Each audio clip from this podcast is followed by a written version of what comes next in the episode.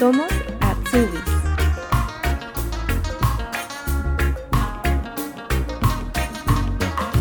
Buscando nuevas perspectivas y a través de un programa de cooperación de la Unión Europea, Tito llegó desde España a cursar su Ausbildung. Hace cuatro años finalizó su formación y actualmente trabaja cerca de la ciudad de Frankfurt.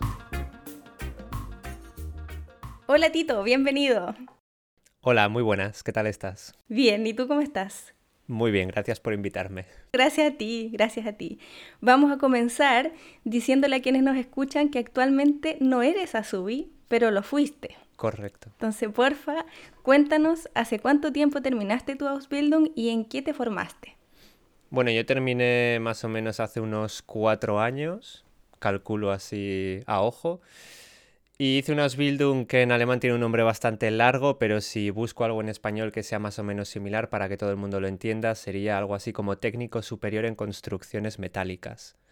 En alemán tiene un nombre que, que no sé quién lo ha ideado, pero es algo así como Technischer Systemplaner mit der Fachrichtung Stahl- und Metallbau, creo que era algo por el estilo. Se me ha olvidado incluso a mí. uy, uy, uy, con ese nombre. Por eso. Normalmente se suele decir Systemplaner y ya está. Perfecto. ¿Dónde trabajas actualmente y qué es lo que haces? Ahora mismo trabajo en la zona de Frankfurt, por ahí cerca, y trabajo planificando y calculando estructuras de acero para una empresa de aquí de, de Frankfurt. ¿Hace cuánto que estás trabajando ahí? Pues muy poco, porque decidí cambiar de trabajo hace, bueno, pues cuando estábamos metidos de lleno en la pandemia, a mí se me ocurrió que era buena idea cambiar de trabajo para, para, ganar, para ganar más dinero, básicamente. Y por eso llevo poquito, llevo un par de meses. Ajá, pero te resultó. de momento sí, pero claro, con la que está cayendo ya veremos cuánto dura. Uy, sí, ¿verdad? Bueno, vamos a regresar un poquito en el tiempo para que nos cuentes un poco eh, cómo llegaste a Alemania y cómo surge también esta idea de estudiar acá. Eh, bueno, yo nunca tuve la idea de, de, estudiar en Alemania. Sí que es verdad que con la situación que había en España y bueno, un poco bola de un montón de cosas, ¿no? Situación personal, eh, perspectivas de futuro que básicamente no había. Y yo estaba estudiando economía en Valladolid, ahí en España, y, y, sencillamente yo pensaba que no había futuro en España y sí que tenía pensado que podía ser una opción irme, pero yo pensaba normalmente en países tipo Inglaterra o algo por el estilo donde sabía que por lo menos alguna noción del idioma tenía. El hecho de haber acabado en Alemania fue pura casualidad porque a la hora de estar buscando trabajo me informaron en el ayuntamiento de que había un programa a nivel europeo para llevar a gente joven. Lo de joven es un poco relativo siempre, ya se sabe, pero bueno. Eh, pero era para llevar a gente joven a Alemania para hacer un Ausbildung. Y por cercanía, porque realmente los españoles con el tema de Alemania lo tenemos muy fácil, pues, pues yo siempre pensé, mira, eh, me apunto a esto y yo no me estresé nada, no me lo tomé tampoco muy en serio porque siempre estaba pensando, si sale mal, me cojo otro avión de vuelta, vuelvo a casa y ya está. Y así fue básicamente como surgió el tema, o sea, sin planearlo realmente. ¿Y tú te acercaste al ayuntamiento o ellos hicieron de alguna forma publicidad para atraer gente para estudiar? Bueno, este es un detalle que tampoco me gustó demasiado porque es cierto que yo estaba, yo estaba dispuesto a hacer prácticamente cualquier cosa eh, dentro de lo normal, lógico, o sea, nada, nada de cosas extrañas, pero quiero decir que yo si hubiera leído en algún sitio esto de Alemania, pues me habría apuntado por mi cuenta. Y esto es un. Esto salió en el BOP, creo que fue, en el Boletín Oficial de la Provincia, algo que nadie lee. Y, y, me lo comentaron en el ayuntamiento porque yo iba a todos los sitios a picar a todas las puertas a ver dónde había trabajo. Como en los ayuntamientos pequeños suele haber bolsas de trabajo para temas de jardinería, de limpieza y, y de muchas cosas, pues yo sencillamente fui ahí a preguntar si había alguna cosa y como ya estaba siendo yo un poco pesado, pues hubo una trabajadora del ayuntamiento que sí que se lee el BOP que me dijo, mira, ha salido esto en el BOP, igual te interesa. Y así fue como me enteré, porque es que si no era imposible. Y este programa me comentabas que se llamaba Movi Pro. ¿Ese programa existe actualmente? Yo cuando estaba terminándolo me llegaron noticias por las personas que lo organizaban que ya se iba a cancelar este programa porque tampoco había salido muy bien para lo que respecta a la parte alemana.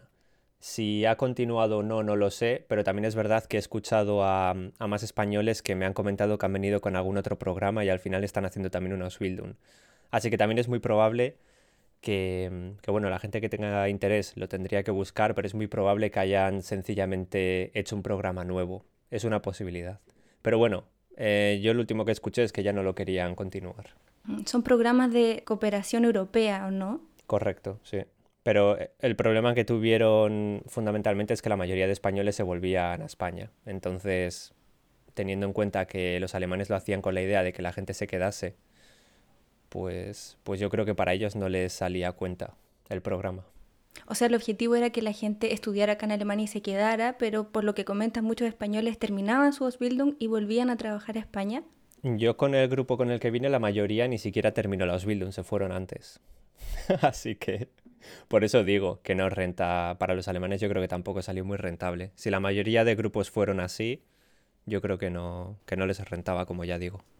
¿Y puedes contarnos un poco cómo fue la introducción al programa? ¿Tuviste eh, que aprender alemán en España? ¿Tuviste que decidir sobre el programa en España o fue todo acá en Alemania?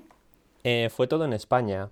Nosotros nos apuntábamos y si no me acuerdo mal, pues hubo primero una cita que era para una especie de entrevista. No era directamente entrevista de trabajo porque lo que había era una especie de bolsa con distintos empleos de empresas que se habían apuntado y a través de la agentura Fürarbeit pues se hacían unas entrevistas en España, pero estas entrevistas las, las hacía un funcionario de Alemania.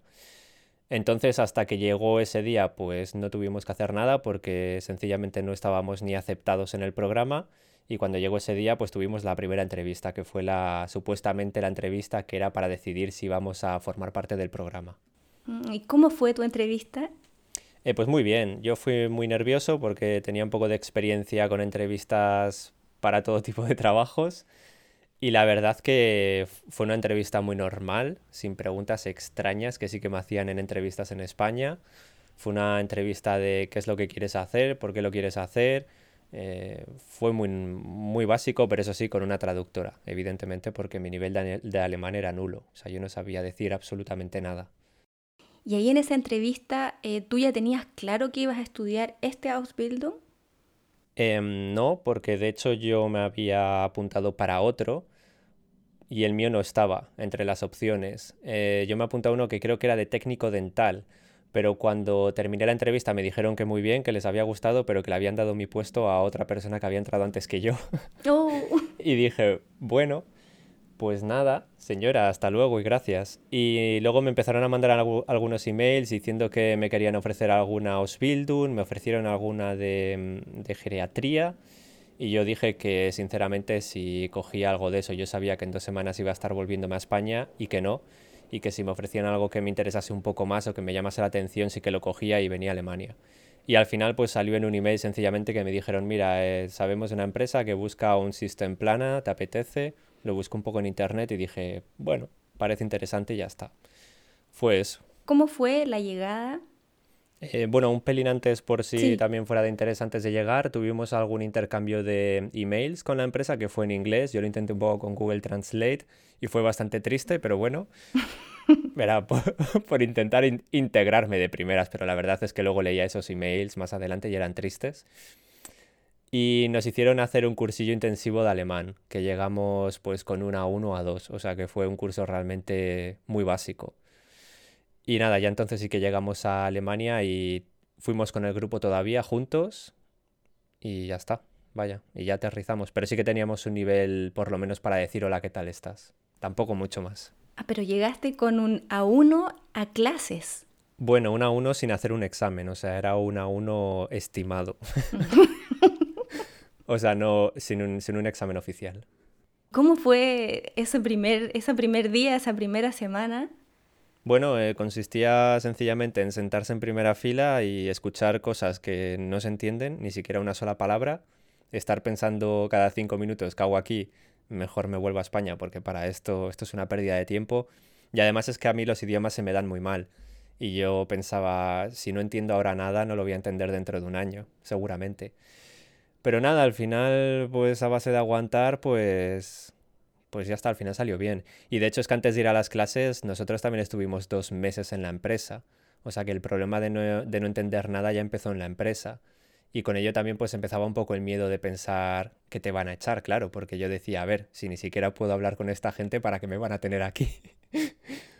y de hecho tuve una, charla porque sí que tuve una, una, temporada que estaba un poco preocupado y yo lo pregunté y lo dije, que si son conscientes del nivel que tengo de alemán y de los problemas que hay y que si tienen algún problema con ello. Y ya está, y me dijeron que no, que todo bien, que lo entienden y, y ya está. Pero bueno, que evidentemente al principio es muy frustrante cuando ves que ni siquiera te puedes expresar y, es una fase que hay que pasar por ella. Y si se aguanta, pues luego la cosa siempre va a ir mucho mejor porque el idioma, esto es fantástico, cuando se necesita para sobrevivir se aprende de maravilla, incluso aunque se te den mal los idiomas y al final es cosa de tiempo. Hay que tener paciencia. Aguante, yo creo que es aguante la palabra, porque es, es, complicado, lógico. A ver, es que el lenguaje es lo más básico que tenemos las personas para, para todo es que todo pasa por el lenguaje y al no tenerlo absolutamente nada, pues se hace bastante complicado. Pero bueno, por lo menos para, en mi caso, vaya. Y bueno, me comentabas que tuviste que empezar a, la parte práctica de forma inmediata. Eh, ¿Cómo era el, el, ritmo de estudio que tenían? ¿Los bloques? Mm. Yo a lo largo de la Ausbildung he tenido dos sistemas diferentes. Primero, bueno, primero antes de empezar en lo que es la Ausbildung tuvimos que hacer un practicum de dos meses, por eso estuvimos en la empresa los dos meses. Y cuando ya empecé la Ausbildung tenía Blockunterricht, que me imagino que ya lo habrás tenido con alguna persona que hayas entrevistado. Pero bueno, por si acaso lo que tenía era que de vez en cuando tenía, por ejemplo, dos semanas de clases y después trabajaba, estaba en la empresa todo el rato. Eso es lo que tuve al principio. Más adelante, a partir del segundo año, lo que tenía era que tenía que ir siempre los lunes a la escuela, a la Berufsschule, mejor dicho, y los siguientes días de la semana tenía que estar en la empresa. Pero bueno, esto depende de la Ausbildung, es siempre diferente. Y de la Berufsschule. Esto siempre se organiza como cada uno quiere. Y en cuanto a las asignaturas, ¿te acuerdas las asignaturas que tenías el primero, segundo y tercer año más o menos? Eh, las asignaturas como tal, al final lo que se hacía en mi Ausbildung era separarlo todo por bloques y por temas concretos. Por ejemplo, teníamos para el tema del Hallenbau, que es para construir naves de, mm, naves industriales, por ejemplo. Y había, por ejemplo, neumática, creo que se dice en, en, español, pero ni siquiera estoy seguro. El tema este de con tubitos y hacer. Bueno, no sé ni cómo se dice en español, así que lo voy a dejar.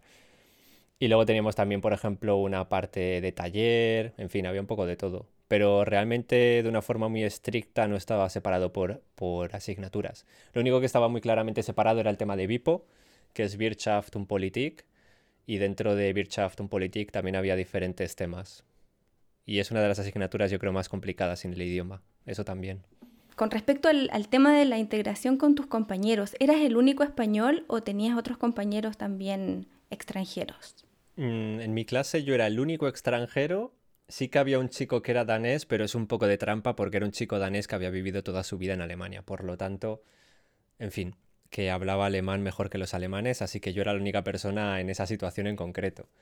Además era la única persona que tenía, en aquel momento tendría 24 años, y, y, eso complicaba también más las cosas porque la mayoría tenía 18 años, entonces me encontraba en una especie de jaula de selva, donde todo el mundo voceaba cosas que yo no entendía. Pero sí que tengo que decir que me trataron muy bien y que me echaron una mano en muchas situaciones. O sea, sí que vi que la gente era comprensiva, sí que vieron también que yo respondía y que, bueno, pues que, que avanzaba, que tampoco es que pasase del tema, que tenía el problema que tenía y ya está. Y en mi caso yo con los compañeros sí que tuve suerte.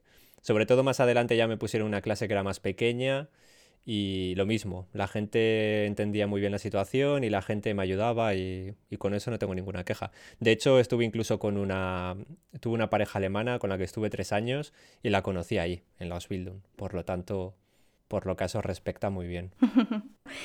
Alguien que no sabe o que no tiene idea de, de qué es tu profesión, ¿cómo podrías describirla?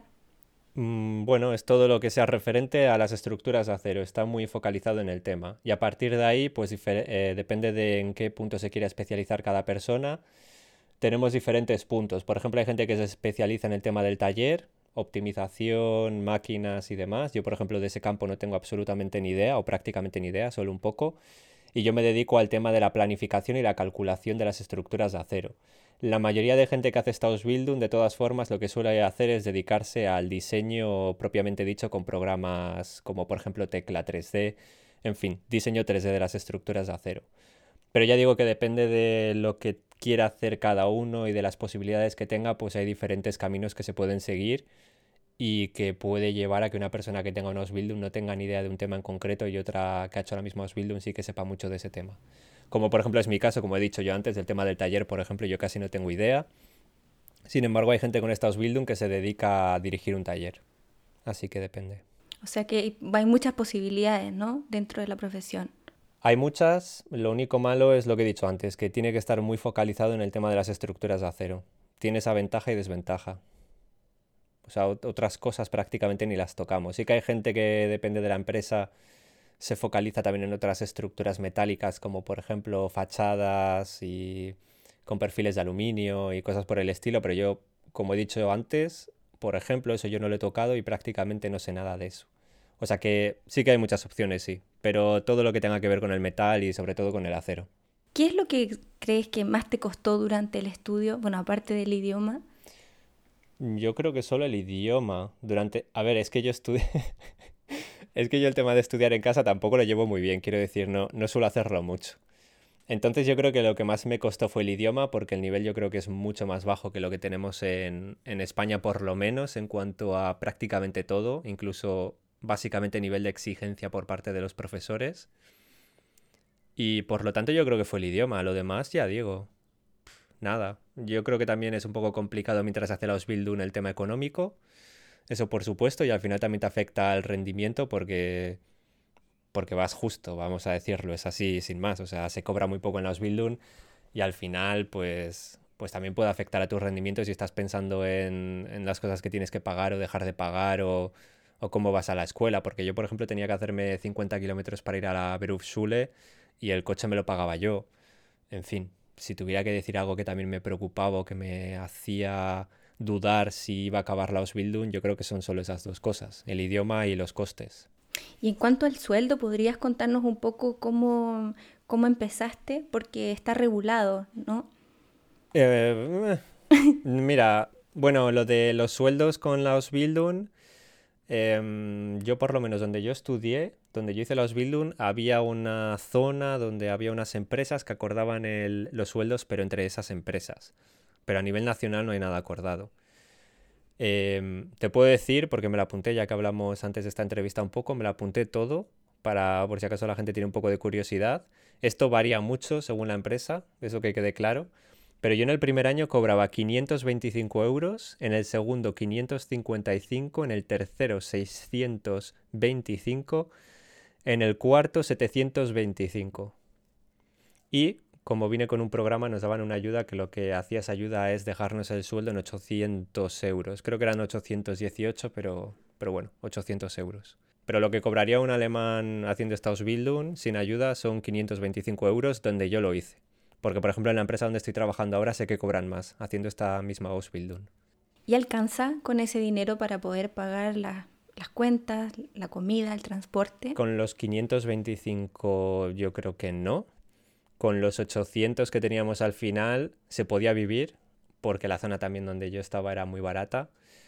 Pero tienes el problema de que sí, te lo puedes permitir, pero como se te rompa el coche, pues vas a tener que hacer alguna pirulilla, como quizá tocó, tocó hacer en su día, para poder seguir teniendo coche.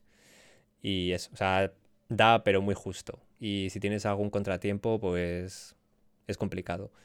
Por eso yo creo que era uno de los problemas fundamentales de la Ausbildung. Eh, dentro de las asignaturas también me imagino que tuviste que aprender el uso de software. ¿Cómo fue esa experiencia? ¿Qué tipos de programas tuviste que aprender? Eh, tema de software en la Berufsschule prácticamente nada, porque em, por lo menos en mi, en mi Ausbildung estaba el problema de que depende de la empresa, pues hay muchas opciones, hay muchos programas diferentes y como no se pueden tener todos en la Berufsschule, pues sí que se tienen que utilizar esos programas para hacer los exámenes, pero no se utilizan en la Berufsschule.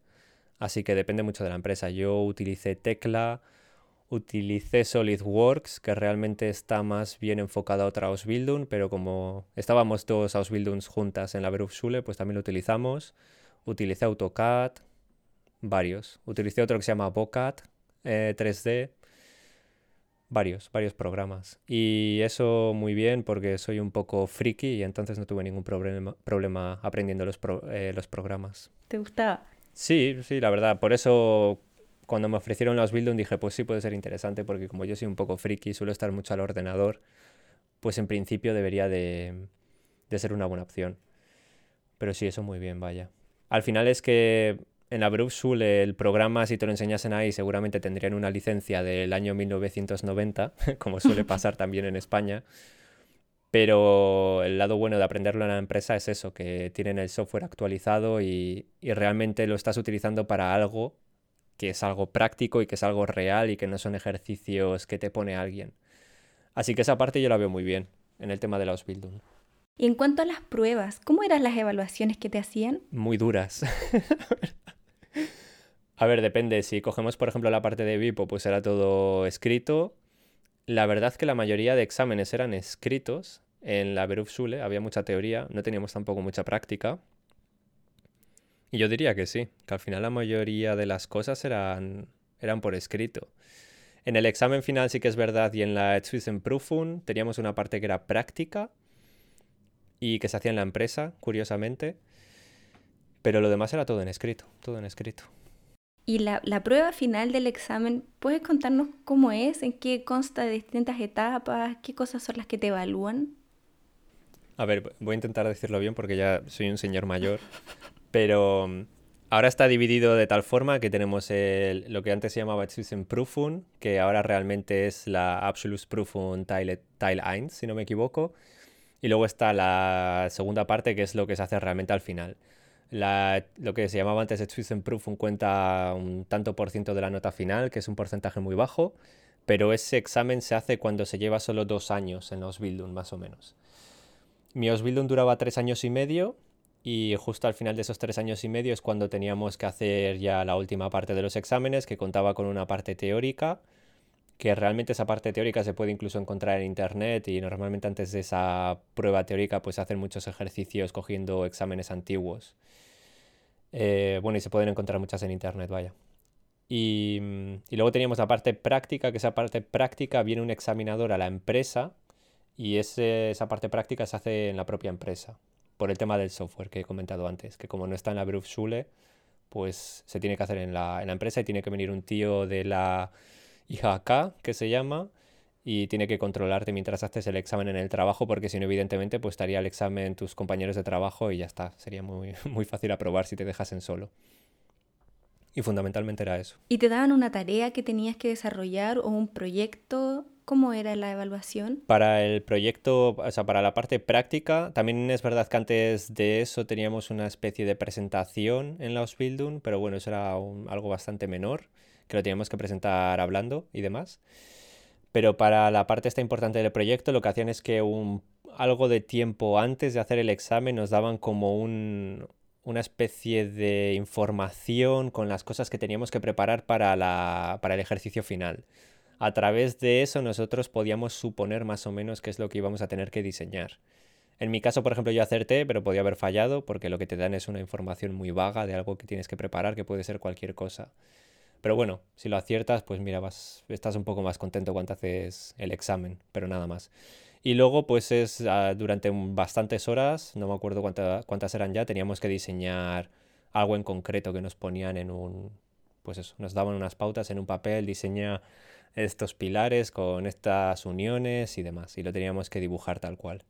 Y luego, cuando lo entregábamos, nos ponían ya una nota de esa parte, y la última parte es que teníamos que defender, por así decir, lo que habíamos diseñado en una reunión que era todo hablado, vaya. Nos iban a hacer preguntas, para por si acaso también alguien te comentaba en el trabajo de alguna forma que tenías que hacer esto o lo otro, pues pues eso, teníamos que defendernos, hacían preguntas en plan de por qué has elegido esto, por qué has escrito esta, esta, este número de norma mal, por qué está bien, en fin, y tenías que defender lo que habías dibujado, básicamente. ¿Cómo enfrentaste esa prueba final, el examen? Yo estaba un poco más nervioso con la teoría porque en la Ausbildung normalmente no se da todo en las clases y es muy importante lo que se hace en la empresa, pero lo que se hace en la empresa es solo una parte de toda la Ausbildung.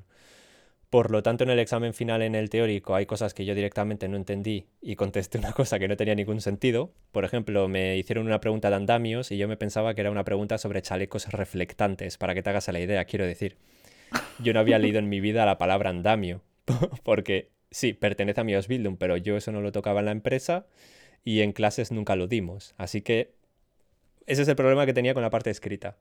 Pero con la, con la parte práctica ningún problema, la verdad que me salió perfecto, porque ahí sí que sabía lo que había dibujado y cuando tuvimos la reunión es que sabía perfectamente, perfectamente lo que había hecho. La parte práctica la, llevaba muy bien y las preguntas las contesté perfecto y de hecho saqué buena nota al final por la, por la parte práctica. O sea que con eso ningún problema. Yo creo que el problema está en la parte teórica. Ahí sí. Sí, como conceptos nuevos, ¿no? Vocabulario, palabras, técnicas. Sí, por ejemplo, eso que te he comentado, lo de los andamios, que me acuerdo porque fue muy triste cuando me di cuenta después que es que yo no había escuchado en mi vida la palabra andamio en alemán. Entonces, claro, como tampoco había escuchado la palabra em, chaleco reflectante y en la pregunta decían algo de colores y de seguridad, pues yo dije, pues será será un chaleco reflectante. Y yo le conté ahí una movida de chalecos reflectantes que luego también me dijeron, pero ¿qué ha escrito aquí, señor? Y yo dije, a ver, algo. Porque como contestar mal, en, por lo menos en aquel momento, no te quitaba puntos, pues yo dije, mejor inventarse algo de chalecos reflectantes que... Que no ponen nada. Que dejarla caro. Pero claro, si, si una persona tiene mala suerte y eh, la prueba teórica es todo el rato así, pues es posible que de una forma yo creo un poco injusta te baje la nota. Porque de otro modo, si por ejemplo me ponen solo preguntas de lo que hago en el trabajo, pues sacaría muy buena nota. Entonces, al final es el idioma el problema. ¿Y los evaluadores, los profes ahí eran muy estrictos? ¿Sentiste que igual había como una, como una, que querían ayudarte o decir ya, está tranquilo, todo bien? En mi caso, yo creo que también que tuve muy buena suerte en esa Berufsschule, y, pero yo creo que también demasiado. Yo creo que a veces aconsejaban cosas que al final yo creo que no son buenas. Por ejemplo, yo cuando empecé sí que me dijeron que yo podía coger un diccionario para los exámenes. Que a priori lo normal es pensar que es lógico y que es una ayuda, pero yo dije que no lo quería hacer, que prefería hacer los exámenes como los demás, cosa que yo creo que al final fue mejor porque yo creo que me cogieron más, o sea, que me respetaban más mis compañeros y nunca tuve esa situación de la comodidad de decir, va, abro el diccionario, me lo miro y ya está. Porque luego estaba el problema de que aunque hiciese los primeros exámenes con diccionario, el examen final era sí o sí sin diccionario. Por lo tanto, mm, con ese tipo de consejos yo sí que dije que mejor que no. Pero bueno, por otro lado, como estoy comentando, pues eh, los profesores muy majos lo entendían muy bien y ya está, y me intentaban apoyar. ¿Cómo era un día de, de, trabajo en ese tiempo para ti? ¿A qué horas te levantabas? ¿A qué horas salías de las clases? Bueno, he cambiado más una vez de empresa, así que depende, pero normalmente yo he entrado a trabajar sobre las 8 en general, a veces antes, a veces un poco más tarde, pero sobre las 8 y normalmente me levanto una hora antes, porque siempre he vivido cerca del trabajo, más o menos a media hora o 20 minutos. Yo siempre he desayunado en casa, esto lo digo porque tengo un trabajo de oficina y siempre me llama la atención que se suele desayunar en el trabajo, pero a mí no me gusta. Y nada, es pues ir al trabajo, trabajo de oficina, decir hola, hola a todo el mundo cuando se entra, sentarse, empezar a trabajar en el ordenador. Ahora mismo, por ejemplo, mi trabajo es emails y teléfono todo el rato, prácticamente. En alemán. Sí, sí, sí porque al final hay que aclarar un montón de cosas, porque trabajamos con proyectos que son muy caros y evidentemente hay muchas cosas que hay que dejarlas bien atadas y aclaradas y por lo tanto pues hay que estar todo el rato con el email y con el teléfono. Es que no hay otra. Y, ya está. Y luego tenemos la Mittagspause con el horario alemán, por supuesto, sobre las 12, 12 y cuarto la tengo ahora, media hora y ya está. Y a trabajar hasta las 8 de la noche. Uy. A ver, no siempre, pero ahora mismo sí. En la Ausbildung no, eso sí que es verdad, pero ahora sí. ¿En el Ausbildung salías más temprano? En la Ausbildung he trabajado siempre ocho horas y ya está. Yo creo que rara vez he hecho horas extra. Y mirando en retrospectiva, ¿qué cosas positivas y negativas ves del programa de Ausbildung? A ver, negativo, para mí la Ausbildung o sea, yo estoy en contra de la Ausbildung, pero yo la recomendaría porque creo que es una llave. Y eso es lo positivo. Que es una llave para luego abrirte puertas. Lo negativo, que para mí es una excusa muy lamentable de tener trabajo, no voy a decir esclavo, pero trabajo muy barato. Y al final los Bildung se utilizan en muchos casos para eso. Y si se tiene mala suerte con la empresa, pues puede tener alguien una Ausbildung bastante mala. Y eso es lo que no me gusta. Y el tema de que cuando se está en la Ausbildung, pues claramente hay mucha gente que te hace de menos, porque es verdad que estás por debajo, pero no sé, hay cosas que creo que no son necesarias. Por ejemplo, yo en la última empresa que estuve cuando terminé la Ausbildung, el, el Atsubi tenía que poner el lavavajillas, ordenarlo, Después del trabajo le tenía que llevar las transferencias bancarias del jefe al banco, que, era en plan de, a ver, señor, quiero decir, lo puedo hacer por internet. Y cosas por el estilo que, a mí no me gustan nada.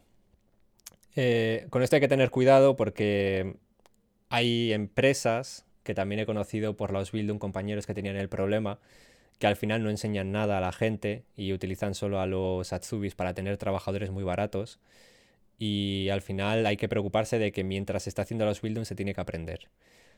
Pero la parte positiva, si se utiliza bien los Bildung y si se aprueba, pues al final se tiene un oficio con el que seguramente se va a ganar mucho más dinero de, para una persona que no tenga ninguna formación o que tenga una formación que no la puede utilizar en Alemania. Y esa es la parte positiva. O sea, yo, por ejemplo, no gano ni parecido lo que ganaba en los Bildung antes y gano mucho más de lo que he ganado en España en toda mi vida. Eso es lo bueno. ¿Y eso eh, hubiera sido muy difícil sin el Ausbildung, crees tú, acá en Alemania? Lo, que gano ahora no lo habría ganado ni en España con la carrera de economía terminada. Seguro, pero vamos, 100%. Vamos, te lo puedo decir que no tengo problema porque me lo apunté todo porque hablamos antes. Te puedo decir que cuando terminé la Ausbildung mi primer sueldo fueron de 30.000 euros. Dos años después me lo subieron a 33.600. Esto al año, evidentemente. Yo ahora mismo estoy cobrando 56.000 con coche de empresa también. ¿Qué te entregan ellos? ¿Y eso es bruto? Es 56.000 euros bruto, sí, claro. Pero esto en España no lo gana. Vamos, es que ni de broma. Yo creo que lo que he ganado al mes en España 800 euros o algo por el estilo. O sea que por eso digo, yo estuve, tuve muchas fases en Ausbildung que estaba muy a disgusto y que también decía, sí, total, estoy ganando, una porquería, porque no lo dejo? Y ya está, y me voy de camarero a cualquier sitio y gano más. Pero yo creo que al final ha merecido la pena. ¿Y qué es lo que te motivaba en esos momentos que estabas así como un poco bajoneado para poder seguir?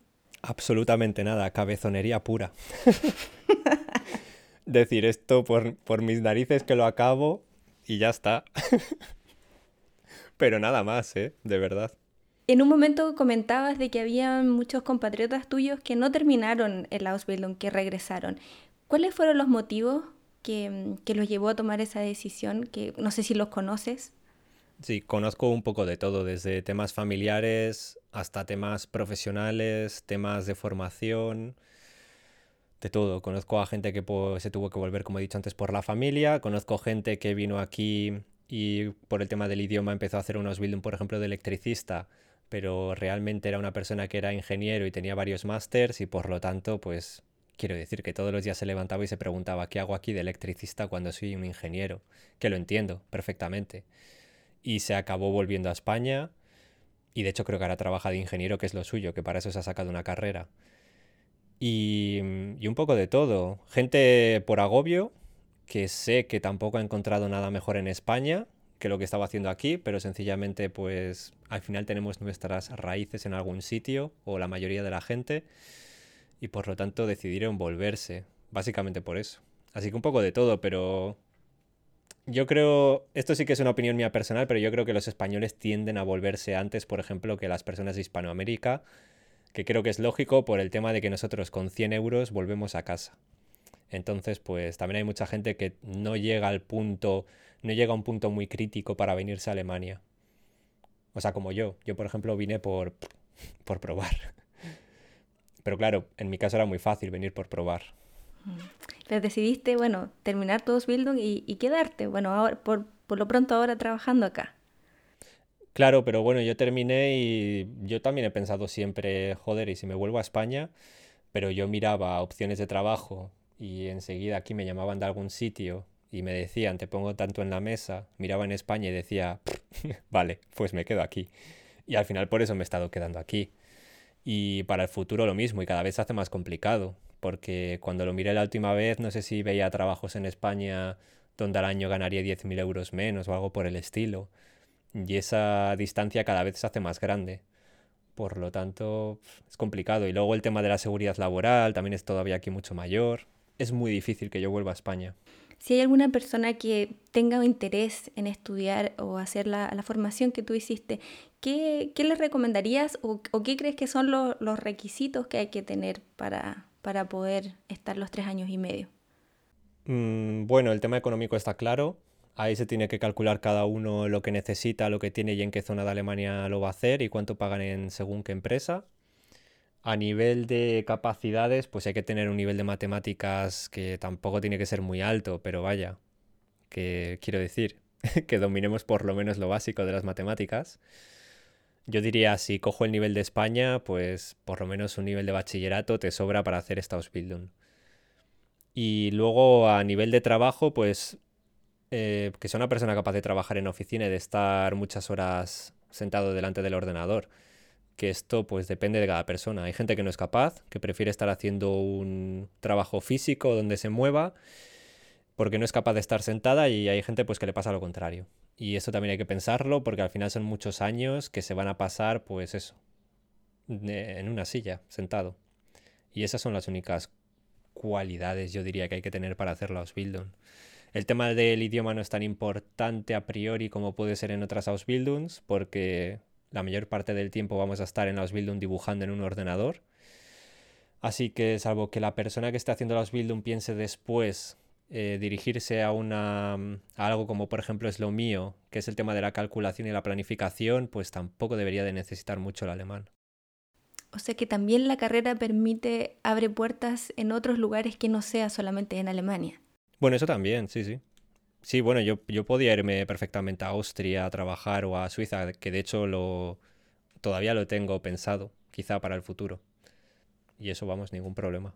¿Qué diferencias culturales has podido notar en, tu trabajo em, entre Alemania y España? A ver, esto, es, muy amplio y muy complicado.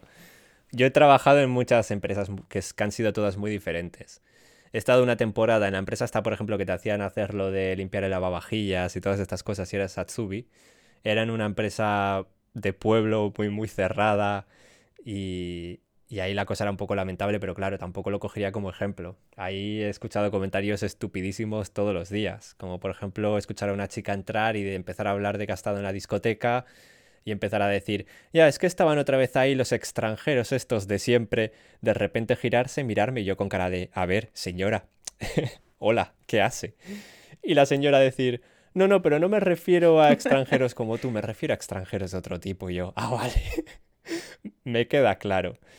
Y comentarios de ese estilo, pues los he escuchado bastante, pero fue en esa empresa. Luego he estado en otras empresas que el trato ha sido muy bueno y tampoco he notado muchas diferencias culturales. A fin de cuentas, éramos personas que cuando llegaba el fin de semana queríamos ir un poco de fiesta, cuando teníamos vacaciones ir a un sitio bonito, ir a la playa y a fin de cuentas tampoco había muchas diferencias.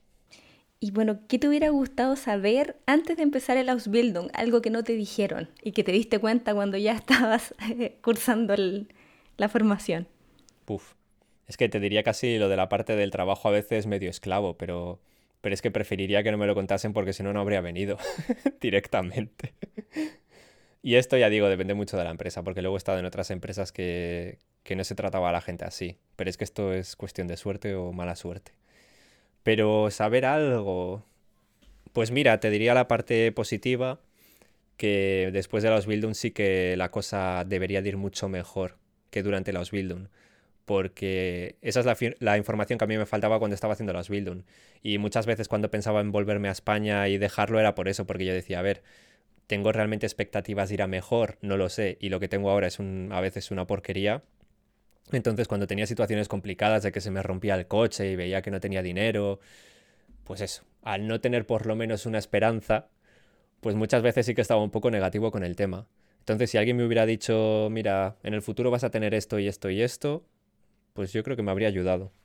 Eh, lo que he dicho antes, entender que a fin de cuentas es como una llave, es una herramienta y que hay que, que hay que tirar para adelante y terminar la Ausbildung. Eso te iba a preguntar también. ¿Qué, eh, ¿Qué le recomendarías a alguien? ¿Qué le dirías a alguien que está ahí como, o que está en España o en Latinoamérica y que está viendo la posibilidad a lo mejor de entrar a una Ausbildung? ¿Qué, ¿Qué le dirías? Que se planee el tema económico y que tenga paciencia y si tiene una Ausbildung que es interesante, que aguante, que la termine. Igual tiene buena suerte y acaba en una empresa que es una maravilla y no tiene ningún problema. Pero bueno, es que he escuchado muchos casos un poco a veces raros con el tema de las Ausbildung. Pero bueno, ¿qué es eso? Que son tres años, que desde luego no es siempre malo. Ya digo, yo he tenido situaciones muy buenas. Como he dicho antes, por ejemplo, estuve con una chica con la que ya no estoy, pero bueno, estuve con ella tres años y fantástico, una temporada. En fin, que también hay cosas muy buenas, pero que cuando se ponga la cosa mala, que no hay que agobiarse y que hay que aguantar y terminar la Ausbildung y es así como se sale de, de eso. Es la, la, mejor forma de olvidarse de la Ausbildung es terminarla.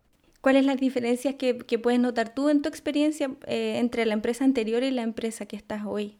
A ver, hay diferencias en cuanto a la empresa en sí, pues porque estoy en una empresa ahora mucho más grande. Entonces la empresa donde estaba antes era como una empresa más cercana, el trato era más amigable.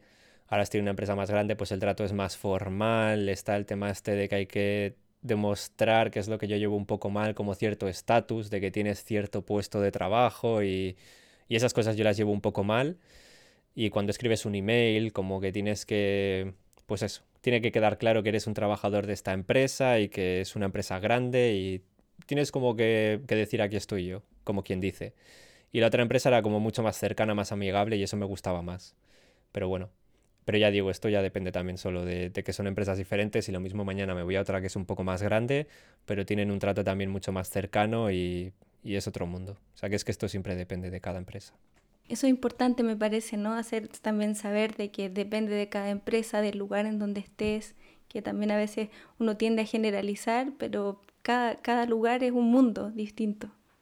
Yo tuve la mala suerte de que cuando empecé los Bildung, la empresa donde empecé Cerro, luego me mandaron a otra empresa y esa empresa era, un, era más o menos una estafa, digámoslo así rápidamente. Entonces tuve que volver a cambiar de empresa. Luego, donde terminé la Ausbildung, no me quedé, me fui a otra empresa y ahora me he vuelto a cambiar.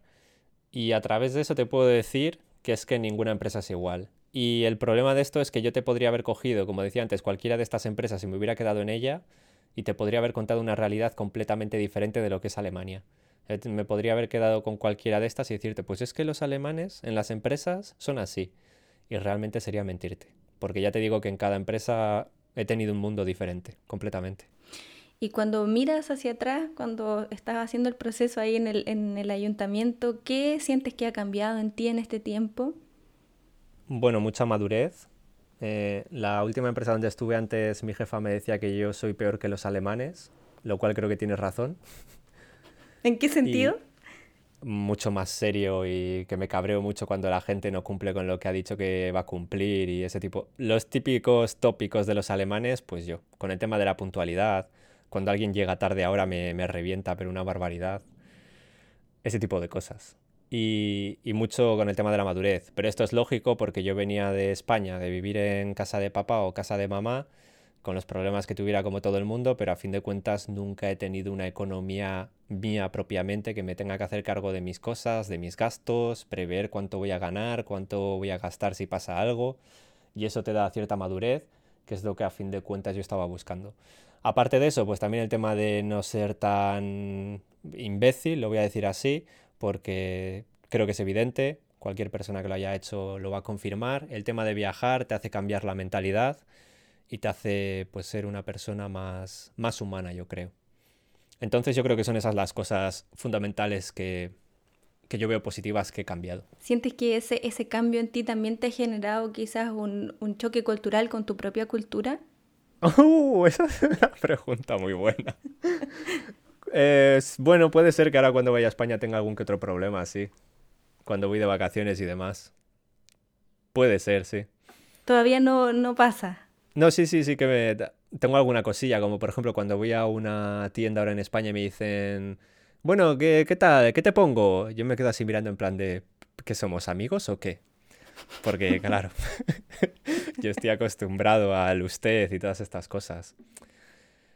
yo también he tenido el problema de que yo me he juntado enseguida con los alemanes y no, no he estado apenas con españoles. Entonces yo creo que se me ha pegado mucho el tema. Y tengo alguna cosilla de esta, sí. Y el tema de los retrasos, yo lo llevo fatal. Me cuesta más callarme. Y antes no me daba un poco lo mismo, pero ahora lo llevo fatal. Y claro, cuando veo a la gente en España que cuando iba de vacaciones, que te llega alguien 30 minutos más tarde y te dice, bueno, aquí estoy. Y yo digo, uy, digo, uy, uy, uy, uy, amigo. Entonces sí, esas cosas sí que las llevo mal. Pero aparte de eso, mmm, tampoco, ya digo, es que tampoco hay muchas diferencias. Que a fin de cuentas la gente intenta hacer lo mismo. Y también conozco alemanes que yo creo que tienen el reloj roto. Pero bueno, quiero decir que eso también lo hay aquí. Claro, para ir sacando un poco los mitos, ¿no? Que también hay gente aquí que llega, que puede llegar un poquito más atrasada. Ah, yo creo que hay, que hay, gente aquí que vino atrasada de nacimiento. yo es que lo llevo fatal ya el tema ese, de verdad. Yo cuando veo que hay alguien que me hace perder 20 minutos así de risas, me enfada mucho. Uy, qué bueno que empezamos entonces la, la entrevista a tiempo. no, bueno, a ver, y luego también soy un poco flexible, creo. Creo entiendo que alguien llegue cinco minutos tarde tal, pero yo me refiero a esta pasimonia de llegar 20 minutos tarde y ver que llega alguien a lo lejos, andando despacio, y se te acerca y te dice, bueno, aquí estoy, hola, ¿qué tal? Y yo me pone muy nervioso. En eso comentabas que tuviste mucho contacto con eh, alemanes. ¿Eso se dio o fue una decisión que tú tomaste? Eh, bueno, un poco mitad y mitad. Yo sí que pensaba que era mejor hacer eso. Me vino dado también porque yo empecé en Alemania en un sitio donde no había ningún, no había ni un extranjero, por lo tanto no me quedaba otra, porque yo no empecé en una ciudad grande. Y luego, como he dicho antes, pues por ejemplo tenía una pareja que era una alemana y pues, es que ahí no hay otra, ahí hay que discutir en alemán. O sea que, pues eso, al final estuve siempre con alemanes. ¿Y eso te llevó a poder hoy hablar el alemán, como en un comienzo dijiste que no sabías nada, ¿cómo te sientes ahora en el idioma? Eh, bien, pero no tan bien como a mí me gustaría. Sí que hay veces que noto que no... Pues eso, que no me puedo expresar como me expresaría en español. Y luego también está el tema que mm, me pasa, por ejemplo, al contrario. Yo en español no sé hablar de mi trabajo como en alemán, porque el lenguaje técnico y todo lo he aprendido en alemán directamente y son cosas que no sabía decir en español. Pero ahora cuando estoy hablando en alemán, pues si te tengo que hablar de mi trabajo en alemán, perfecto, te puedo hablar de lo que quieras. Pero si de repente me preguntas en alemán que qué me parece la filosofía de Nietzsche, pues voy a mojar los pantalones porque no voy a saber ni empezar la conversación. no sé si, si me explico. O si te tengo que hablar de eso, de filosofía o de física cuántica o de cualquier tema que no haya tocado jamás en alemán, pues es que ni siquiera voy a poder iniciar el tema. Y eso es algo siempre que me, que me cuesta, porque hay veces que se tienen conversaciones, por ejemplo, en el trabajo de cosas random, por así decir, de la vida. Y lo mismo estás teniendo una conversación muy interesante y de repente te toca a alguien un tema que es que no sabes cómo se dicen las palabras fundamentales en alemán y no puedes decir lo que quieres decir. Así que eso sí, eso todavía lo tengo. Pero bueno, eso creo que es lógico y creo que eso es para toda la vida, vaya. Creo que eso no tiene solución. ¿Y cómo, ¿Y cómo te lo llevas eso? Bueno, siempre intento buscar la forma de decirlo y por lo menos terminar una conversación de forma decente. Y luego a partir de ahí yo también me frustro porque por eso. Yo normalmente ya tengo problemas cuando veo que no me puedo expresar en alemán como lo hago en español o como lo hacía antes en español porque luego esa es otra, el español también se olvida un poco. Pero, mm, pero al final es lo que he dicho todo el rato, que es aceptarlo, es una situación normal y hay que tirar para adelante y la única forma de mejorarlo es tirar para adelante. Eh, la persona que quiera agobiarse y encerrarse en casa lo único que va a hacer es hacer el problema más grande. Así que es que ya está.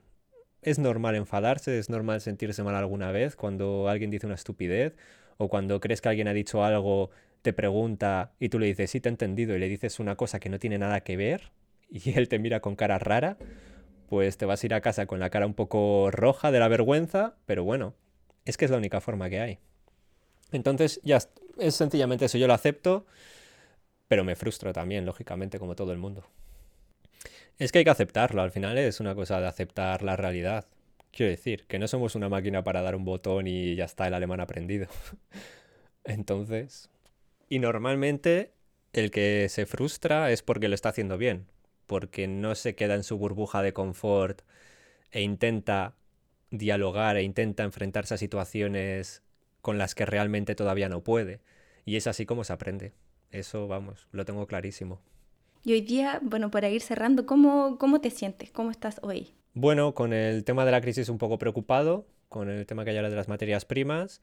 A nivel profesional, si sigo en el trabajo donde estoy ahora, pues estaré contento.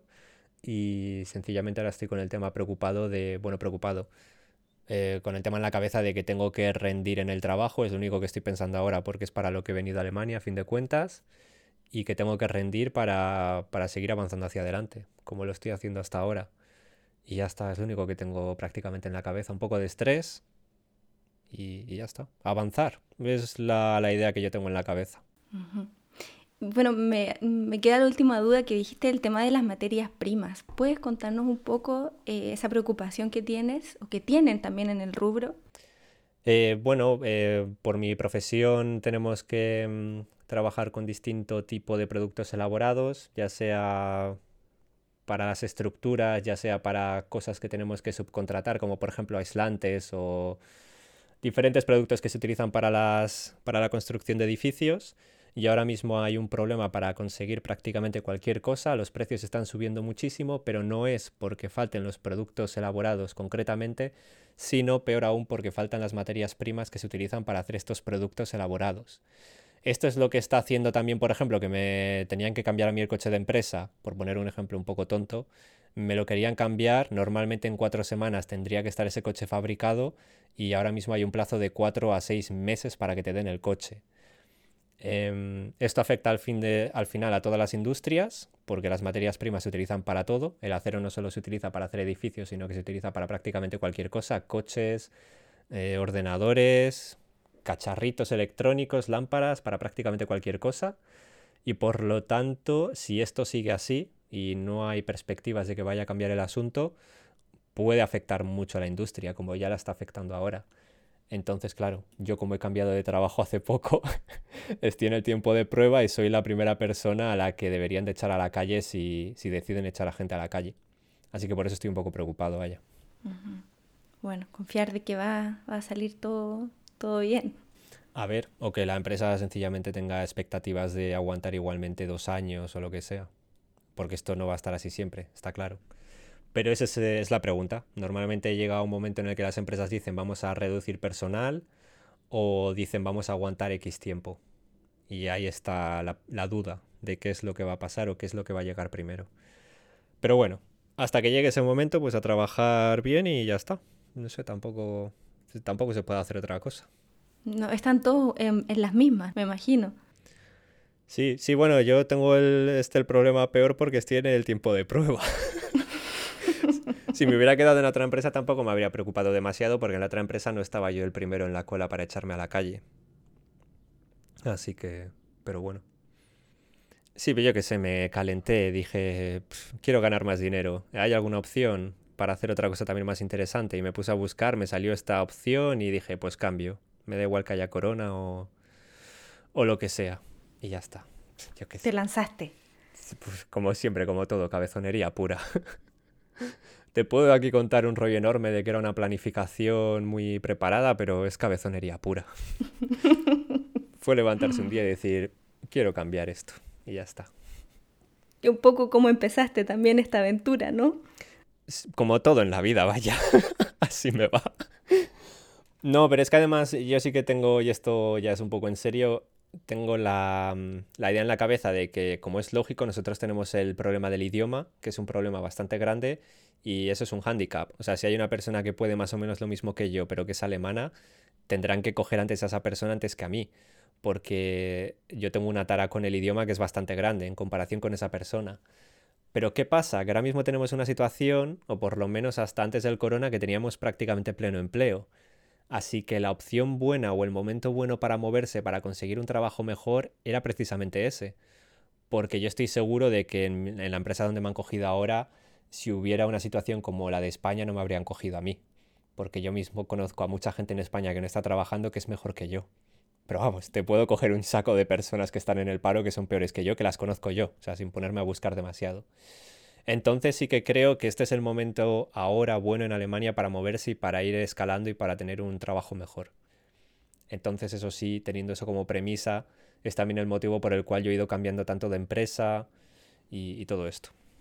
Y eso también habla un poco de las perspectivas dentro de la profesión, ¿no? Que, has tenido la posibilidad de, de, cambiarte a pesar de los tiempos difíciles que estamos viviendo.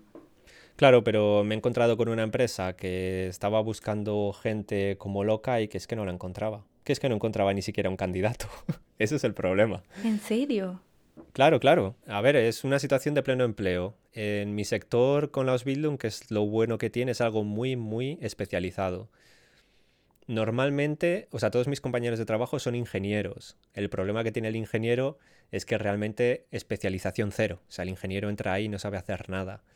Entonces, si ni siquiera encuentran a un ingeniero que no está especializado y que no sabe nada de la profesión, y de repente llego yo que sí que tengo experiencia, pues me cogen. Pero es a lo que voy. Al final es una cuestión de que había prácticamente pleno empleo y de que la empresa no encuentra a nadie. Porque lo lógico para esa empresa habría sido coger a un ingeniero doctorado como los compañeros que tengo que tenga experiencia en la industria. Eso habría sido lo óptimo. Pero es que literalmente no, o sea, es que no, no había candidatos. Literalmente. No sé si hay algún otro tema que se nos haya quedado como ahí en el tintero que quisieras compartir. Eh, no, yo eso. Yo sí que para la gente si escucha esto y tiene pensado hacer unos Bildung, pues yo diría que el resumen es ese, que hay cosas, si se da mal el asunto puede haber cosas muy malas, eh, también pueden pasar cosas buenas como siempre en la vida, como es lógico, pero yo lo que creo es que si la Ausbildung es interesante, hay que aguantar. Hay Ausbildungs que creo que incluso son de dos años, las hay de tres o de tres años y medio como la mía. Tampoco es tanto tiempo, aunque hay veces que se puede hacer un mundo el asunto, pero yo lo que recomiendo es terminarla porque en Alemania se valoran mucho las Ausbildung y la situación después debería de ser bastante buena.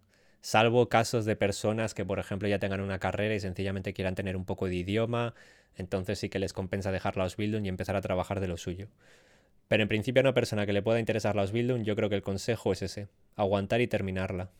Sí, es un, muy buen consejo. para quienes están o empezando o ya están en la mitad del estudio. Sí, porque luego además la gente que la deje, luego en la vida siempre hay problemas en algún momento. Luego ahí sí que se van a acordar de la Ausbildung. Ahí sí que van a decir, ¿y si hubiera acabado la Ausbildung? Pero cuando sí que la has terminado, es que te olvidas de ella. Yo es que prácticamente, bueno, porque me hiciste tú la, la propuesta para hacer la entrevista, pero yo de la Ausbildung ya ni me acuerdo de nada, normalmente. Y mira que tuve momentos que que no lo pasé precisamente bien. Cuando se me estropeaba el coche y estas cosas, que tuve que hacer algunas chapuzas ahí, en fin.